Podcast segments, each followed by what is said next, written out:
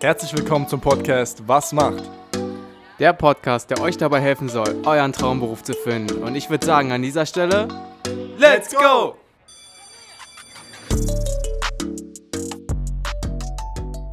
Herzlich willkommen zu einer weiteren Episode von Was macht? Ja, Björn, was macht ein Politiker oder auch ein Bundestagsabgeordneter? Ja, was macht ein Politiker? Es ist schön, dass wir Herrn Steiniger uns gegenüber zu sitzen haben. Äh, Sie können sich gleich mal vorstellen ähm, und gleich auch mal vielleicht sagen, äh, passt es so überhaupt, dass wir jetzt die Folge Was macht ein Politiker nennen? Können wir das nochmal irgendwie unterteilen? Und äh, ja, es gibt einfach so viele Fragen, die wir zu klären haben, aber Sie können sich ja erstmal selber vorstellen und äh, vielleicht auch schon so ein bisschen einen Ausblick geben, wie es überhaupt dazu kam, dass es in diese Richtung jetzt ging für Sie beruflich. Ja, zunächst mal äh, vielen Dank für die Einladung. Äh, hab mir das mal angeschaut, äh, finde äh, das echt einen coolen Podcast, der ist, glaube ich, da auch insbesondere jungen Leuten ähm, ja so ein bisschen erleichtert, sich auf diesem riesengroßen Jobmarkt, den es da so gibt, zu orientieren. Und ähm, ja, warum auch nicht vielleicht äh, äh, es anstreben, Politiker zu werden? Ne? Also von daher freue ich mich auf unser Gespräch. Ähm, ja, mein Name ist Johannes Steiniger. Ich komme ähm, aus Rheinland-Pfalz, aus äh, dem wunderschönen Bad Dürkheim, wo ich jetzt seit mittlerweile äh, über acht Jahren äh, Mitglied des Deutschen Bundestags bin. Also ich bin eigentlich Bundestagsabgeordneter und ähm, äh, mache hier oder habe in den vergangenen Jahren hier vor allen Dingen Finanzpolitik gemacht und Sport- und Ehrenamtspolitik, also so alle Steuerfragen, aber auch so Fragen nach Spitzensport ähm, habe ich in diesen beiden Ausschüssen bearbeitet. Ähm, ja, bin einer der jüngeren Abgeordneten hier im Deutschen Bundestag, bin äh, 34 Jahre alt und äh, ja, freue mich sehr, dass ich ja der direkt gewählte Abgeordnete meines Wahlkreises Neustadt-Speyer bin. Ähm, ja, ich, ich verstehe das ein bisschen, dass, dass Sie so nachfragen, naja, hm, ist das überhaupt ein richtiger Beruf und, und äh, haben, wir da, haben wir da die richtige Überschrift gewählt? Ich glaube, man kann schon sagen, Politiker. Ähm, es gibt natürlich ganz unterschiedliche Politiker. Ne? Also es gibt zum Beispiel mich, ich bin Mitglied des Deutschen Bundestags, also ich bin Teil des Parlaments in Berlin. Ähm, dann gibt es ja aber auch noch andere politische Berufe. Also man kann zum Beispiel Landtagsabgeordneter sein im Sächsischen Landtag oder im Rheinland-Pfälzischen Landtag. Ähm, dann gibt es ja ganz, ganz viele in Deutschland, die auf kommunaler Ebene äh, politisch unterwegs sind, mhm. äh, als hauptamtliche Bürgermeister beispielsweise, als Oberbürgermeister, als Landräte oder auch ähm, ja ansonsten in Regierung unterwegs, Minister, die Kanzlerin oder der Kanzler. Äh, von daher ähm, äh, ist das sehr, sehr vielschichtig und meine derzeitige Tätigkeit ist eben die des Bundestagsabgeordneten. Und ehrlich gesagt, naja, also, so ein, also eigentlich so ein, so ein richtiger Beruf, so ein Job, wie man sich den so vorstellt, dass es da so eine Ausbildung gibt und dann, dann kommt man in den Job rein und dann macht man das irgendwie 50 Jahre lang. Das ist ähm, äh, eigentlich nicht der Fall. Also die durchschnittliche, das ist ganz spannend, ähm, die durchschnittliche Zeit, die ein Abgeordneter oder eine Abgeordnete hier im Deutschen Bundestag ähm, tätig ist, sind tatsächlich nur acht Jahre. Also man hat ja immer irgendwie die Angela Merkels und den Wolfgang Schäuble und andere, die man da immer im Fernsehen so rum, rumrennen sieht. Die hat man ja so vor Augen und denkt, naja, also normalerweise so als Abgeordneter, da, da, da ist man so im Zweifel 30 bis 40 Jahre unterwegs. Aber die durchschnittliche Zeit von Abgeordneten äh, hier im, im Deutschen Bundestag ist tatsächlich nur zwei Legislaturperioden, also, ähm, also acht Jahre. Und deswegen haben die allermeisten von uns eigentlich auch einen anderen Job den sie irgendwann mal gemacht haben. Beispielsweise bei mir, ich bin äh, Gymnasiallehrer für Mathematik und äh, Politik. Ja, ähm, ist auf jeden Fall sehr gut, dass Sie jetzt schon so ein bisschen auch die Möglichkeiten aufgezeigt haben, ähm, in was sich das alles noch unterscheidet. Ne? Dieser Riesenbegriff, Oberbegriff Politiker, kann man natürlich so in der Hinsicht äh, eigentlich gar nicht so wirklich stehen lassen. Aber Sie haben jetzt schon gesagt, welche Möglichkeiten es gibt, ähm, in, in der Politikebene irgendwo zu arbeiten. Ähm, was ich jetzt ganz spannend finde, Sie haben es jetzt schon erwähnt, Sie sind eigentlich äh, Gymnasiallehrer. Ähm, wie kam es dann jetzt letztendlich dann doch dazu, ähm, dass Sie dann jetzt in der Politik tätig sind? Läuft das Gymnasiallehrertum noch nebenbei oder ist, das, äh, ist dafür überhaupt keine Zeit mehr, was ich mir jetzt eher vorstellen kann? Ähm, genau, wie läuft das?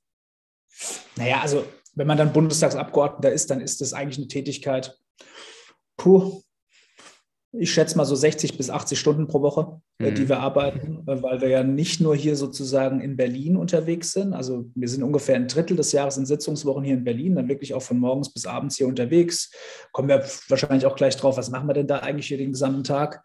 Ähm, aber äh, man ist in der restlichen Zeit auch in seinem Wahlkreis viel. Ne? Also ich bin in meinem Wahlkreis in der Pfalz eigentlich in der restlichen Zeit durchgängig unterwegs, auch viel am Wochenende übrigens ähm, wenn da irgendwelche Veranstaltungen sind, wo ich dann eingeladen werde, wo ich natürlich auch äh, gerne dann, dann vorbeikomme, mich bei Ehrenamtlichen bedanke. Also am Schluss ist ähm, diese Tätigkeit Abgeordneter wirklich eine, die, die, die sehr zeitaufwendig ist und, und die wirklich auch anstrengend ist. Also 60 bis 80 Stunden ist, glaube ich, äh, äh, Wochenarbeitszeit, die man so angeben kann. Ähm, so, aber Klar ist auch, die meisten haben eigentlich irgendwann mal halt was anderes gelernt, weil ähm, also so, so dieses ähm, äh, Bild, also man nimmt sich irgendwann mit 15 Jahren vor, man wird jetzt Bundeskanzler, hängt sich ein Plakat von Angela Merkel in sein Kinderzimmer und, und, äh, und studiert dann irgendwie Politik oder Jura und irgendwann landet man im Bundestag. Das ist eigentlich bei den aller, allerwenigsten der Fall. Also ich mhm. kann es zum Beispiel mal bei mir sagen, ich habe mich immer schon für Politik interessiert und wollte mich gleichzeitig auch schon relativ jung, da war ich so 15, 16, äh, bei mir vor Ort, bei mir zu Hause äh, irgendwie einbringen. Ne? Also so, so die typischen Sachen, die einen als, als Jugendlicher da nerven, irgendwie äh, kein Skaterplatz, ähm, kein Raum, wo man mal eine Party feiern kann, ohne dass gleich die Polizei kommt, weil es zu nah an den Nachbarn ist und äh, da mhm. muss man irgendwie 12 Uhr gehen und solche Geschichten. So, und, und da habe ich mich dann angefangen, politisch zu engagieren, habe so geschaut, okay, wen gibt es denn eigentlich, der, ähm, der da so Interessen von jungen Menschen vertritt. Und äh, dann bin ich auf die Jugendorganisation der CDU gekommen. Also die Junge Union, die gab es damals bei uns, ähm, bei mir in meiner Heimatstadt. Und dann habe ich mich denen angeschlossen. Ähm, dann haben die mich relativ schnell zu, zum Vorsitzenden gemacht. Mhm. Da war ich so 17. Und äh, ich durfte dann auch so, so ein paar Jahre später, so mit 21, wurde ich dann in den Stadtrat gewählt. Also das ist ja quasi das, das lokale Parlament, also das Kommunalparlament. Da verdient man kein Geld. Ja, also das ist jetzt nicht hauptamtlich, sondern das ist ehrenamtlich.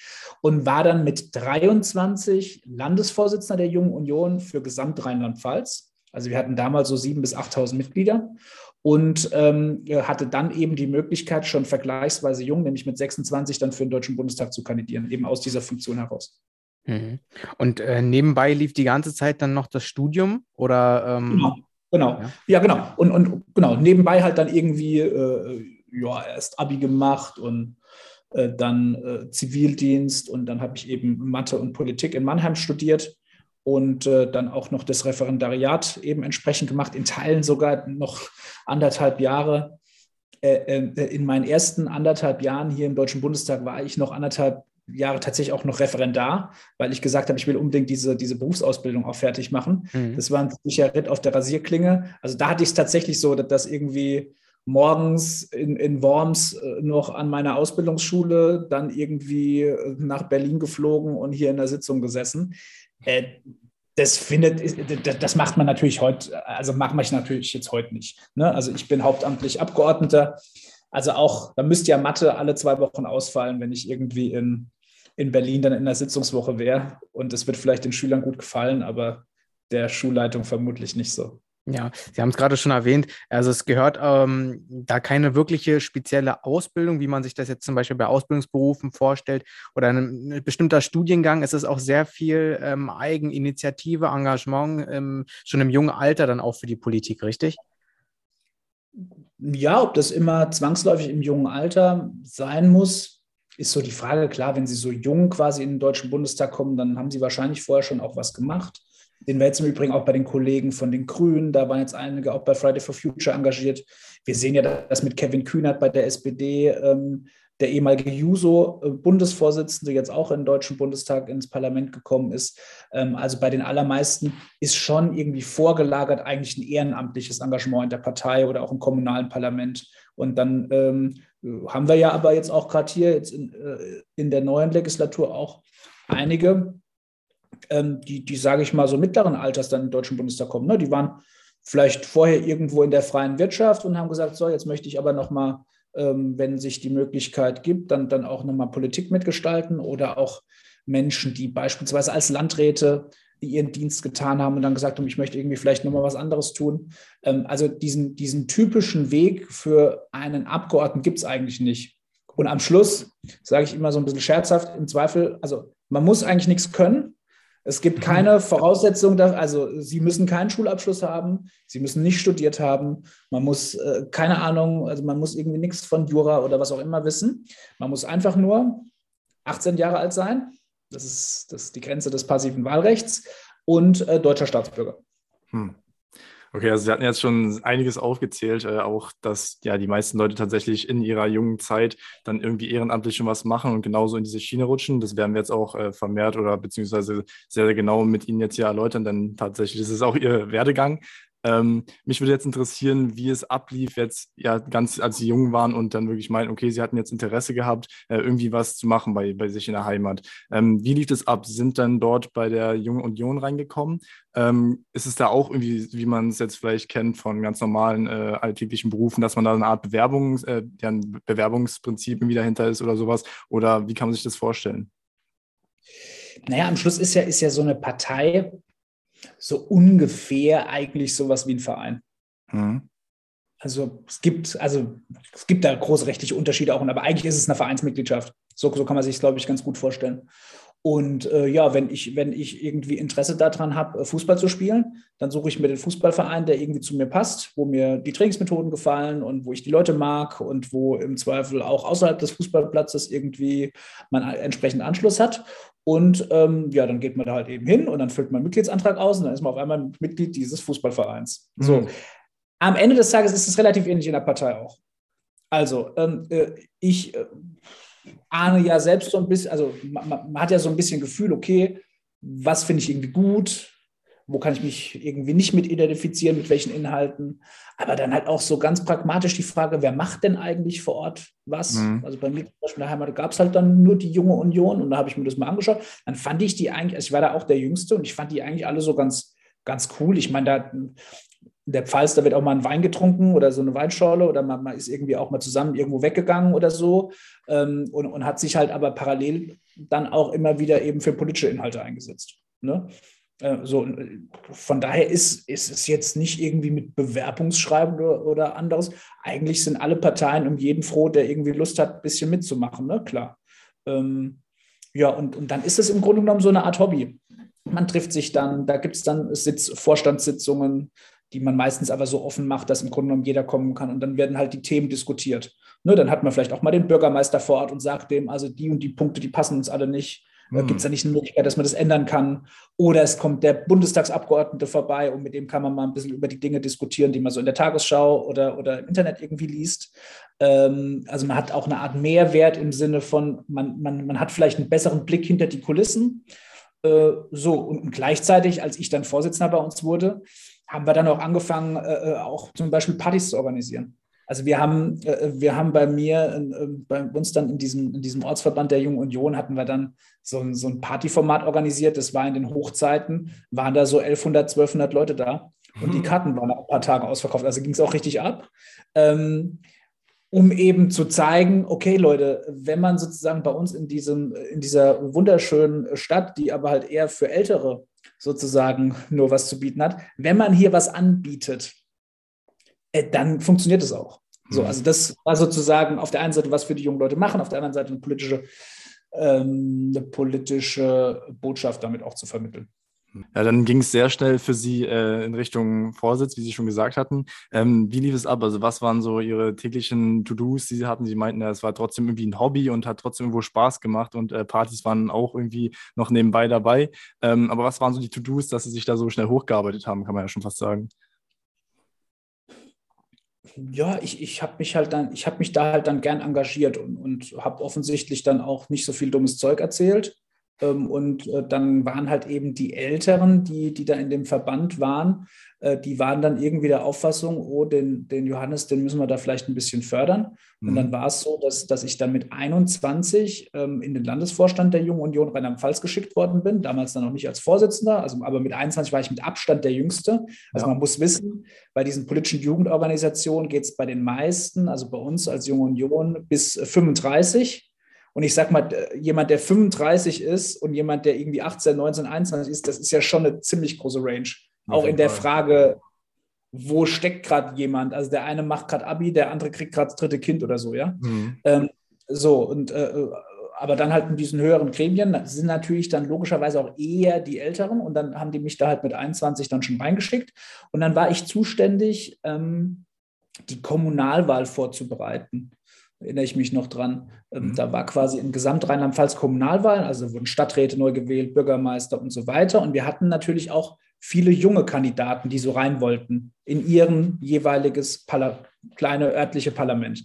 Und dann hatten wir äh, vorbereitet quasi von der, von der oberen Ebene von Rheinland-Pfalz so verschiedene Möglichkeiten, äh, wie äh, sich dann Kandidaten vor Ort halt bekannt machen können. Mhm. Also so Best Practice ähm, äh, äh, Vorschläge haben wir gemacht, was sind coole Aktionen.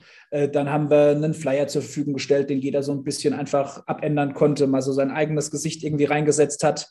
ähm, haben auch Fortbildungen gemacht, äh, haben äh, so Musterpressemitteilungen versendet, die dann halt, keine Ahnung, äh, von der luxemburgischen Grenze bis nach Mainz, bis irgendwie runter nach Landau, wo dann fast schon Frankreich ist die dann ausgespielt worden sind, um sozusagen einen Service für diejenigen zu bieten, die da als junge Kandidaten äh, eben ins Rennen gehen wollen. So, und das habe ich dann offensichtlich scheinbar nicht so schlecht gemacht. Und ähm, dann, dann war man dann der Auffassung, dass ich da mit 23 Landesvorsitzender werden sollte. Und das Lustige war tatsächlich, dass ich auch in diesem Landesvorstand, wo ich dann Vorsitzender war, mit Abstand der Jüngste war. Also die anderen waren also 28, 29, 30. Hm. Wie war das für Sie? War die Identifikation mit der Jungen Union direkt gegeben, also auch mit den politischen Inhalten, oder ging es Ihnen damals im jungen Alter wirklich darum, ähm, irgendwie ja was zu bewegen, ein bisschen mitzubestimmen, also nicht mitzubestimmen in dem Sinne, aber irgendwie Denkanstöße zu geben? Oder ähm, waren Sie auch direkt so ein bisschen identifiziert mit den äh, politischen Ansichten der Jungen Union? Ja, also zu den Jusos oder zu der grünen Jugend wäre ich jetzt wahrscheinlich nicht gegangen, mhm. ähm, weil, weil, weil, weil ich schon so, so diese grundsätzlichen Werte, die die äh, CDU verkörpert, äh, ja, auch, auch zu großen Teilen mein eigen nennen würde. Und äh, ich habe ja erwähnt, also ich hatte ja auch dann, bei uns in Rheinland-Pfalz heißt es dann Sozialkunde, also das ist sozusagen der Politikunterricht. Äh, da hatte ich Leistungskurs und dann diskutiert man natürlich über so die aktuelle Politik und, und lernt ja dann auch kennen, okay, welche Partei steht eigentlich für welche Werte und auch für welche Inhalte. Und da habe ich schon relativ früh gemerkt, oh, das, also ich, mir gefällt jetzt auch nicht alles, was die CDU macht, aber so im Großen und Ganzen ist es eigentlich ein Angebot, was ich ganz cool finde. Lassen Sie uns doch äh, gern darüber sprechen, was denn jetzt nun wirklich tagtäglich für Sie anfällt. Ähm, wir haben es jetzt schon ein bisschen angerissen, aber als Bundestagsabgeordneter hat man äh, sicherlich den ganzen Tag voll zu tun. Sie haben es bereits gesagt, 60 bis 80 Stunden ist jetzt keine Seltenheit, äh, was man in der Woche arbeiten muss. Ähm, aber nehmen Sie uns doch einfach mal als Laien, was wir jetzt politisch, äh, Devin und ich auf jeden Fall sind, ähm, mit, was man macht. Ja, gern. Ähm, man muss ganz grundsätzlich unterscheiden zwischen dem, was in einer Sitzungswoche passiert und dem, was passiert, wenn eine Wahlkreiswoche ist. Also es sind zwei völlig unterschiedliche Arten äh, äh der Tätigkeit, was natürlich super spannend macht, weil es sehr, sehr abwechslungsreich ist. Also in so einer Sitzungswoche das ist die Zeit, wo Abgeordnete wirklich von montags bis freitags hier in Berlin sind. Das ist eigentlich das, was man auch unter Bundestag versteht. Ne? Also der große, blaue, der große Saal mit den blauen Stühlen, den man aus dem Fernsehen kennt, also der Plenarsaal, mhm. ähm, wo es dann diese elendig langen Debatten gibt, etc. etc. Ähm, das muss natürlich alles vorbereitet werden. Und am Schluss, was machen wir Abgeordnete? Erstens, wir haben eine Wahlfunktion. Also wir wählen beispielsweise den Kanzler. Wir wählen aber auch andere Gremien, irgendwie. Ähm, äh, sage ich mal, im, äh, beispielsweise bei der KfW, also bei, bei dieser Kreditanstalt für Wiederaufbau oder, oder anderen Gremien. Also wir haben eine Wahlfunktion. Die zweite wichtigste Funktion im Grunde genommen ist die, äh, dass wir Gesetze machen. Also all die Regeln, die wir in Deutschland uns selbst geben, wie wir zusammenleben wollen, wie hoch Steuern sind und für was welches Geld ausgegeben werden soll, wird ja über Gesetze festgelegt. So. Und die Hauptaufgabe von Abgeordneten ist es sozusagen, Gesetze zu machen und damit tatsächlich direkten Einfluss darauf auszuüben, wie wir alle hier, wie wir 80 Millionen äh, Deutsche hier in unserem Land zusammenleben. Äh, so, dann, dann gibt es eine weitere Funktion, die Kontrollfunktion. Also das Parlament hat auch die, äh, die, die Funktion, eigentlich die Regierung zu kontrollieren. Ja, also das ist auch ganz, ganz wichtig. Ähm, und natürlich, äh, ähm, ja, was machen wir auch? Wir sind natürlich auch Ansprechpartner für Bürgerinnen und Bürger. Also ich kriege jeden Tag ganz, ganz viele Mails rein zu den unterschiedlichsten Themen. Können sich vorstellen, gerade halt viel zu Corona und Impfung bis zur Migration an der belarussisch-polnischen äh, Grenze und viele andere Themen. Ähm, so, also das sind mal die vier, vier Funktionen und im Grunde genommen ist dann so die gesamte Sitzungswoche verbringen wir dann in verschiedenen Sitzungen oder Abstimmungsgesprächen, um eben diese Funktionen dann auch zu erfüllen. Also beispielsweise, wenn man sich das Thema Gesetze anschaut, wir sind arbeitsteilig aufgestellt im Deutschen Bundestag, also nicht jeder Abgeordnete schreibt an jedem Gesetz mit, sondern wir sind sozusagen Experten für bestimmte Themen. Mhm. Ich vergleiche das immer mit, mit irgendwie einer großen, also einem, einem, Großkonzern. Ja, also beispielsweise die BASF, die ist bei mir in der Nähe, großer äh, Chemie, äh, also eigentlich das größte Chemieunternehmen der Welt. Und da macht ja auch nicht jeder Arbeiter alles. Also der eine macht irgendwie Styropor und der andere macht Dünger und im Zweifel wissen die auch gar nicht so viel voneinander. Aber das ist eben arbeitsteilig als Experten so organisiert. Ähnlich ist es hier im Parlament auch. Also wir sind aufgeteilt in äh, über 20 Ausschüsse, wo es sozusagen dann um, um, um einzelne Fachthemen geht. Gesundheit, äh, Inneres, ähm, Recht, bei mir jetzt Finanzen, also diese gesamten Steuerthemen, Kapitalmarktthemen sind bei mir. Ähm, dann äh, gibt es den Ausschuss für Sport und Ehrenamt, bin ich auch Mitglied, also ich habe zwei Ausschüsse. Aber bis zu Tourismus und Kultur und Arbeit und Soziales, also alles, was man sich so vorstellen kann, ist, ähm, ist sozusagen aufgeteilt in diese einzelnen Ausschüsse.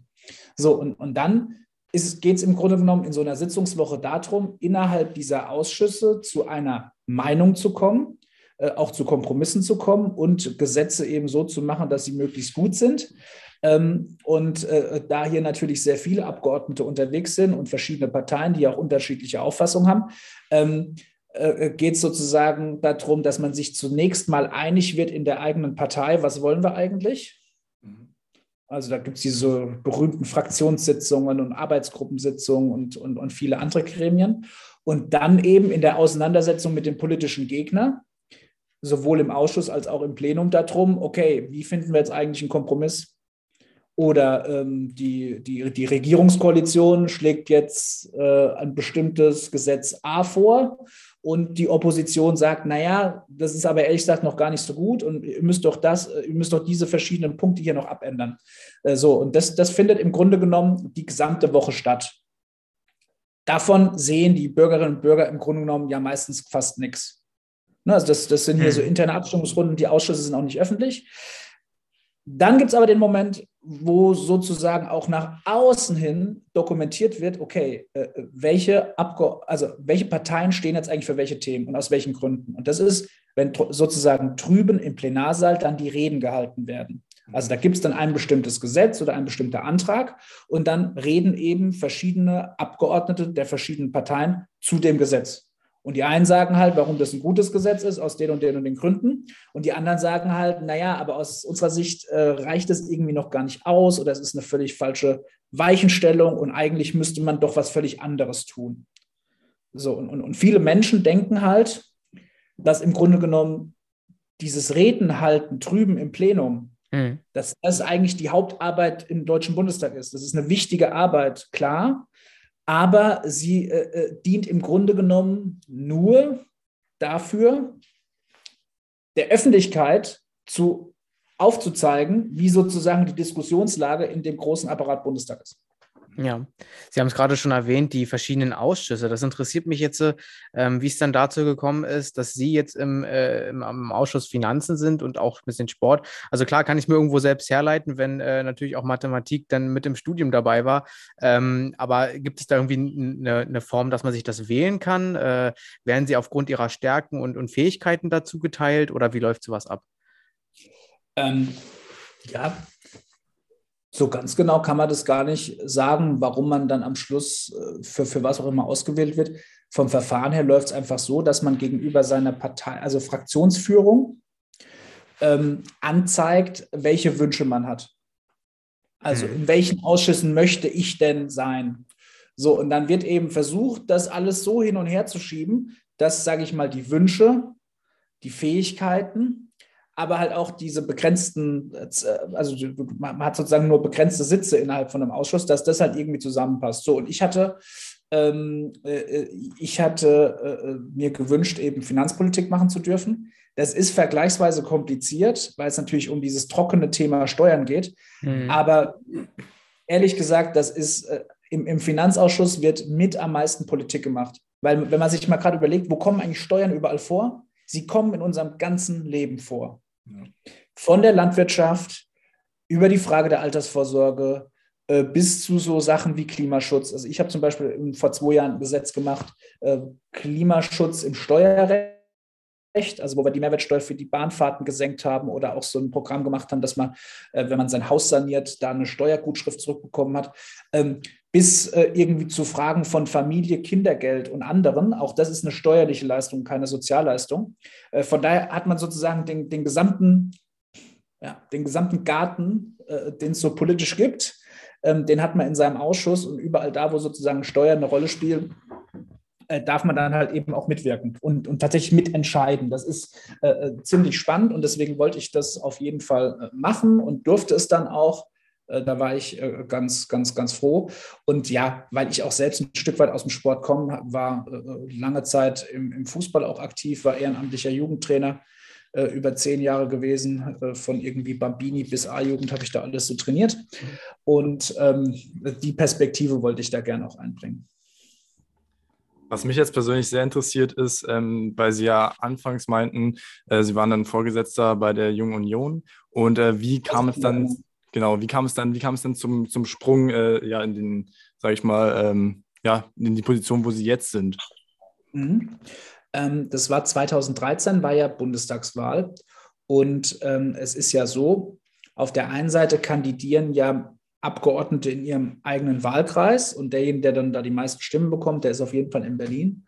Und dann gibt es aber auch noch die Möglichkeit, auf den Parteilisten zu kandidieren, mhm. wenn man zum Beispiel keinen Wahlkreis hat. Und ich ähm, äh, hatte damals äh, dann als Landesvorsitzender der Jungen Union einen Listenplatz bei der CDU bekommen. Den Listenplatz 16 der CDU Rheinland-Pfalz. Und äh, bei der Wahl 2013 hat es halt dann tatsächlich das Stimmenergebnis der CDU gereicht, dass auch ich in den Deutschen Bundestag eingezogen bin. So. Mhm. Und äh, ähm, äh, damals, also das erste Mal bin ich, wir sagen dann, man ist über Liste eingezogen. Also damals bin ich über die Liste eingezogen.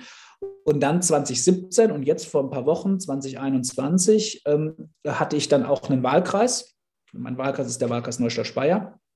Und ähm, äh, bin über den Wahlkreis direkt gewählt worden also in so einem Wahlkreis treten ganz viele von den verschiedenen Parteien verschiedene äh, Kandidaten an und derjenige, der oder diejenige, die die meisten Stimmen dann da bekommt, ähm, kann direkt nach Berlin gewählt werden. Und das war dann bei mir jetzt die letzten beiden Male auch der Fall. Okay, sehr interessant. Äh, wie läuft es denn ab mit den Stimmen? Sie meinten, es läuft alles irgendwie über Stimmen. Wer, wer sind denn die Personen letzten Endes, die da wirklich die Stimmen abgeben? Also es ist, es ist ja so, wenn man sich mal zurückerinnert an seinen Stimmzettel, da gibt es ja die Erststimme und die Zweitstimme.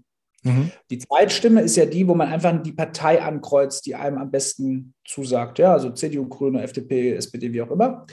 Ähm, und, und nach dieser Zweitstimme, je nachdem, wie viel Prozent da jede Partei bekommt, ungefähr so ist dann auch die Abdeckung im Bundestag. Also wenn da die SPD ungefähr 30 Prozent kriegt, dann sind auch ungefähr 30 Prozent der Abgeordneten im Deutschen Bundestag von der SPD.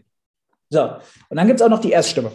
Und die Erststimme funktioniert so, ganz Deutschland ist aufgeteilt in 299 sogenannte Wahlkreise. Also das sind so einzelne Regionen, ähm, die, die so zusammengefasst sind. Und in diesen Regionen treten dann, also da tritt dann ein Kandidat von der CDU an und eine Kandidatin von der SPD und von den Grünen und von der FDP. Bei mir waren noch Freie Wähler, ein Kandidat von der AfD. Ich glaube, sechs Kandidaten waren es insgesamt. So, und die stehen dann da auch auf dem Wahlzettel. Ne? Also der Johannes mhm. Steiniger und dann meine Mitbewerberin der SPD ist die Isabel Mackensen-Geist, die war dann auf Platz zwei und so weiter und so fort. Und da kann man auch noch eine Stimme machen, seine Erststimme vergeben. Und äh, der Kandidat oder die Kandidatin mit den meisten Stimmen die ziehen sozusagen direkt ein. Und äh, wahlberechtigt sind sozusagen alle Bürger über 18 in dieser Region, in diesem Wahlkreis. Okay, also verstehe. Bei mir, bei mir wohnen da so 280.000 Leute. Okay, verstehe, verstehe. Und Sie waren dann sozusagen äh, auf der Liste Platz 16 gewesen und hatten dann. Ähm, ich ja, das, das, das, war quasi beim ersten Mal und, und, und beim zweiten, äh, beim ersten Mal quasi dann über die Liste, da bin ich quasi dann über äh, diese, ähm, halt über das, das, das Ergebnis der CDU reingekommen. Mhm. Und die beiden anderen Male, 2017 und 2021, habe ich quasi einfach die meisten Stimmen bei mir im Wahlkreis bekommen. Ah, okay. Und bin dann nach Berlin. Herr Steininger, mich interessiert jetzt noch, äh, Sie hatten äh, vor ein paar Minuten gesagt, der, die, die, die Kernaufgaben eines, eines Bundestagsabgeordneten sind unter anderem auch äh, Kontrolle der Regierung. Ähm, wie kann ich mir das vorstellen? Was genau kontrollieren Sie? Naja, also man kontrolliert halt, wie gut die regieren. Ne? Äh, und das, kann man beispielsweise halt machen, indem man zum Beispiel im Plenum am, am Rednerpult halt darauf hinweist, was alles nicht gut funktioniert. Mhm. Das ist zum Beispiel eine, eine, eine Möglichkeit der Kontrolle. Oder man kann sogenannte Anfragen an die Bundesregierung stellen. Also schreibt man so, so genau auf, zack, zack, zack, zack, zack, äh, keine Ahnung, jetzt bei Corona, nehmen wir mal als Beispiel, äh, wie viele Impfdosen habt ihr eigentlich bestellt? Also wir haben derzeit keinen, also nehmen wir mal an, wir haben jetzt derzeit keinen Impfstoff. So, und dann ist ja die Frage, wer ist denn eigentlich schuld? So, dann könnte man jetzt zum Beispiel mal fragen, ja, wann habt ihr denn bestellt? Bei wem habt ihr bestellt? Äh, wann gab es da äh, eine Bestätigung? Hm. Äh, wie lange dauert und, und so weiter. Also und, und die müssen dann auch beantwortet werden durch die Regierung. Und dann gibt es noch etwas, das ist, wir nennen das, das ist das, das schärfste Schwert, was wir hier im Parlamentarismus haben, das ist der sogenannte Untersuchungsausschuss. Das heißt, bei so, bei so vielen der, der großen Skandale gibt es eigentlich einen Untersuchungsausschuss. Ähm, äh, das funktioniert ähnlich wie eine Art Gerichtsverfahren. Mhm. ähm, wo sozusagen Abgeordnete bilden das Gericht, in Anführungszeichen, dürfen dann Zeugen vorladen und versuchen, einen bestimmten Sachverhalt, einen bestimmten Skandal aufzuarbeiten. Beispiel, ich war äh, äh stellvertretendes Mitglied im Wirecard-Untersuchungsausschuss. Also ich weiß nicht, ob, ob Sie das mitbekommen haben, das war ja dieser große Finanzskandal von mhm, diesem ja. von, äh, Dienstleister, wo ja auch echt viel Kohle weggekommen ist. So, und, und da gab es einen Untersuchungsausschuss, der den Auftrag hatte, zu überlegen und herauszufinden, ähm, was ist denn da alles schiefgelaufen auf staatlicher Seite. So, und, das, und, da, und, und da hat man als, als Abgeordnete und auch als Untersuchungsausschuss hat man echt hohe Rechte.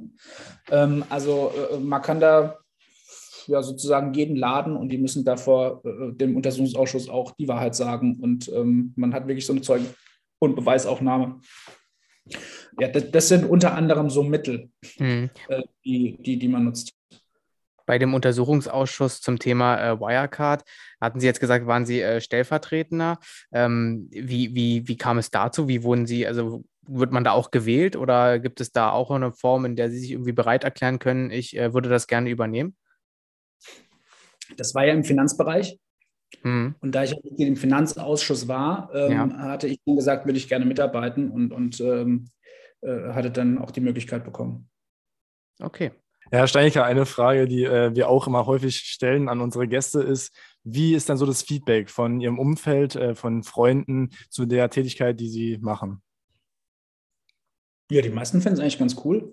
Ähm, auch so in so einem Wahlkampf, ne, dann hat dann mein Patenkind, die Ida, die ist äh, drei und die hat dann meine Plakate gesehen, hat sich gefreut. So, oh, der Johannes, guck mal da und so.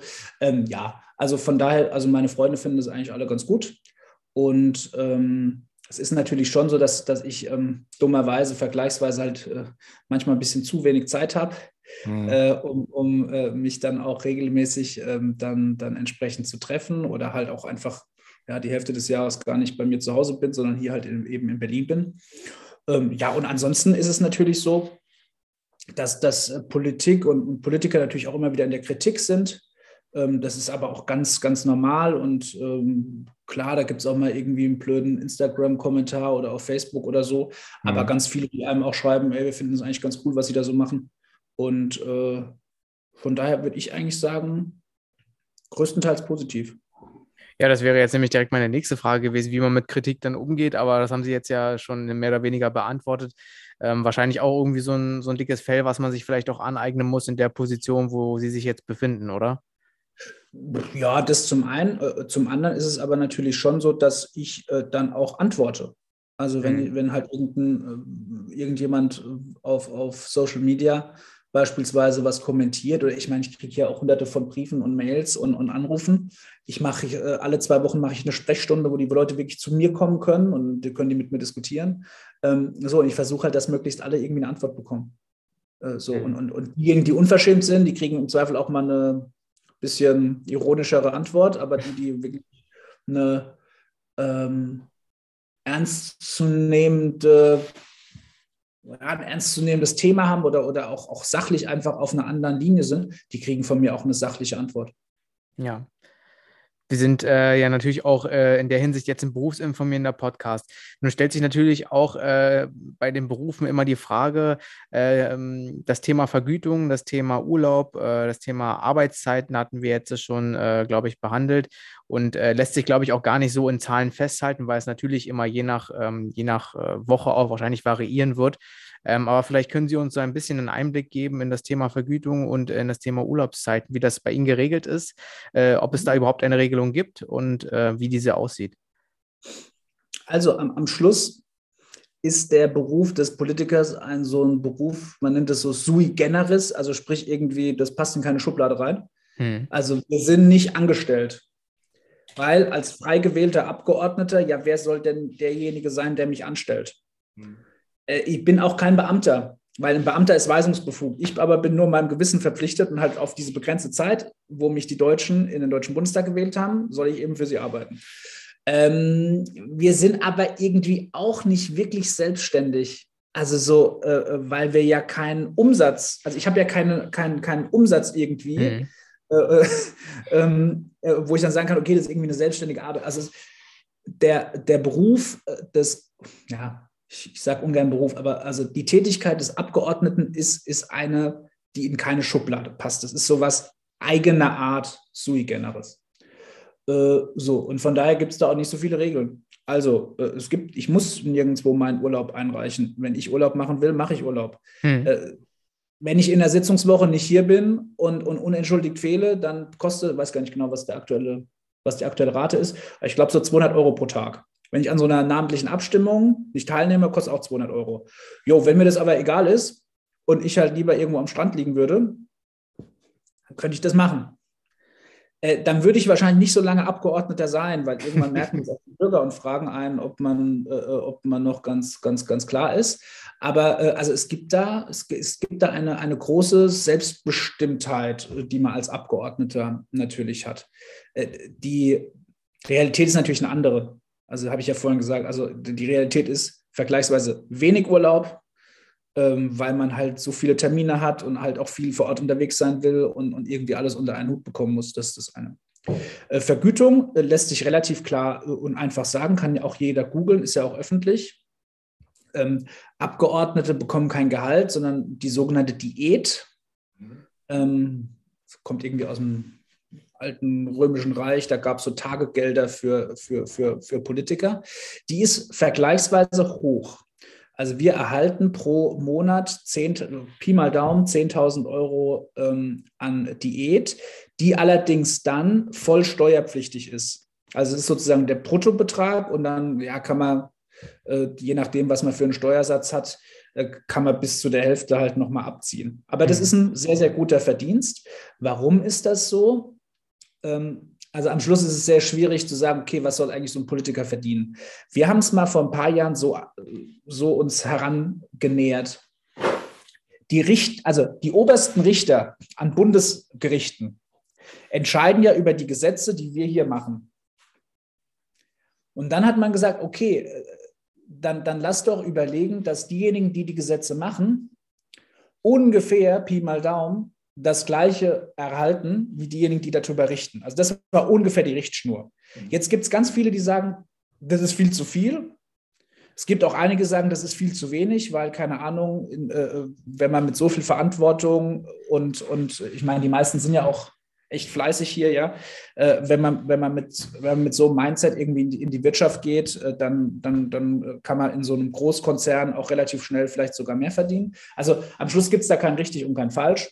Äh, die Diät ist am Schluss genauso Pi mal Daumen 10.000 Euro, muss voll versteuert werden ähm, äh, und dient natürlich zweitens auch dazu, dass man unabhängig ist. Hm. Also der Abgeordnete soll, wenn er so einen normalen Lebensstil hat, sich jetzt halt in den vier, acht oder zwölf Jahren, in denen man hier halt seinen Dienst tut, jetzt nicht noch überlegen, ach Gott, wie bezahle ich denn jetzt die Miete und, und muss ich vielleicht irgendwelche Bestechungsgelder annehmen? Ja, also, also ja. wenn man das jetzt, also in anderen Ländern, aber da, da, da, da ist das äh, Gehalt von Abgeordneten sehr, sehr gering. Da haben wir aber eine unglaublich hohe Korruptionsrate.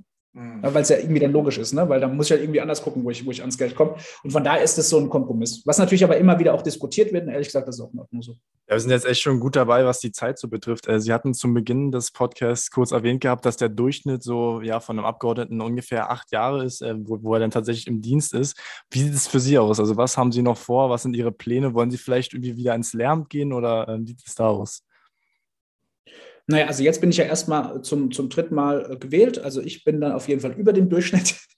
ähm, und, ähm, äh, äh, möchte, möchte hier da das, das Beste für die Menschen in meinem Wahlkreis geben, aber natürlich auch äh, für die Bevölkerung in Deutschland mich, mich einsetzen wieder in den nächsten Jahren. Und am Schluss ist halt Politik, anders als jetzt vielleicht andere Karrieren, halt überhaupt nicht planbar. Ähm, mhm. Hängt auch manchmal ein bisschen von, von Zufälligkeiten oder Glück ab. Und deswegen war es mir halt so super wichtig, ähm, weil man halt einfach nicht weiß, wirst du wiedergewählt oder nicht. Das hängt ja auch mal von einer Zufälligkeit oder so ab, äh, dass ich halt eine abgeschlossene Berufsausbildung habe und, und relativ entspannt im Zweifel auch irgendwann mal zurück an die Schule könnte. Mhm. Genau. Okay, also noch ganz offen in die Richtung. Ja, ähm, eine Sache, die wir auch immer noch ganz gern so zum Abschluss äh, den Leuten mit auf den Weg geben wollen. Ähm, wenn man jetzt so ein bisschen an ihre Zeit zurückdenkt äh, oder sie ein bisschen selber an ihre Zeit zurückdenken und äh, früher sich äh, für das Thema Politik schon sehr früh interessiert haben, ähm, was würden Sie jungen Menschen raten, wenn die jetzt so in derselben Verfassung sind und sagen, äh, hey, ich möchte irgendwie auf jeden Fall mich da irgendwo mit engagieren. Welche Anlaufstellen gibt es? Was würden Sie den jungen Menschen empfehlen, äh, was sie tun können, um vielleicht auch ähnlich wie Sie irgendwie in diese Schiene reinzukommen? Also, die ehrliche Antwort ist, wer wirklich, also ich, ich würde keinem raten, sowas jetzt dann nur zu starten, weil er irgendwie hauptamtlich in die Politik will. Weil es wird meistens nicht funktionieren. Und ähm, es gehört ja auch ein Stück weit dazu, dass man das so aus, einer, aus einem gewissen Idealismus heraus irgendwie beginnt. Ähm, aber ich würde jedem in Deutschland massiv ans Herz legen, sich ein Stück weit über das hinaus für die Gemeinschaft zu engagieren, was man halt so machen muss. Was meine ich damit? Also jeder muss halt in die Schule gehen oder dann muss man halt eine Ausbildung machen oder man muss studieren und dann muss man arbeiten gehen und muss seine Steuern zahlen. Unser Gemein, unsere Gemeinschaft lebt aber davon, dass es Leute gibt, die quasi über das was, äh, hinaus, was man muss, noch zusätzlich was macht. Sich in der Kirche engagieren, im Chor, im Fußballverein, als Trainer vielleicht oder als Schatzmeister in irgendeinem Vorstand oder halt vielleicht auch in der Politik ehrenamtlich. So, und, und da gibt es ganz, ganz viele Möglichkeiten in Deutschland, sich zu engagieren. Das wäre mein Appell dass sich da jeder vielleicht so, äh, so seinen Teilbereich raussucht, ähm, wo er ein bisschen was der Gesellschaft auch zurückgeben möchte. So, und das kann die Politik sein. Und, und wenn einen das interessiert, dann sind natürlich Parteien wichtig. Die Jugendorganisationen der Parteien sind, glaube ich, gute Ansprechpartner. Aber mittlerweile sehen wir ja auch, dass man muss ja gar nicht um, also ich werbe natürlich sehr dafür, auch in Parteien zu gehen, jetzt mal mhm. unabhängig in welche. Ähm, aber äh, man merkt ja auch, äh, wer sich politisch engagieren will, braucht gar, eigentlich gar nicht wirklich eine Partei. Ne? Also so Phänomene wie Friday for Future haben ja gezeigt, dass, dass ich auch in so einer mehr oder weniger losen Struktur durchaus auch einen großen Einfluss haben kann. Hm. Ja, Herr Steininger, Sie haben uns einen äh, wirklich super Überblick gegeben ähm, über dieses ja, Berufsfeld, kann man nicht ganz sagen, über dieses Tätigkeitsfeld, welche Möglichkeiten es gibt, ähm, wie, wie Ihr Werdegang war. Und tatsächlich haben Sie uns da äh, wirklich einen sehr guten Einblick gegeben. Ähm, und an dieser Stelle wollen wir uns auf jeden Fall auch dafür bedanken. Äh, Devin, hast du noch eine Frage?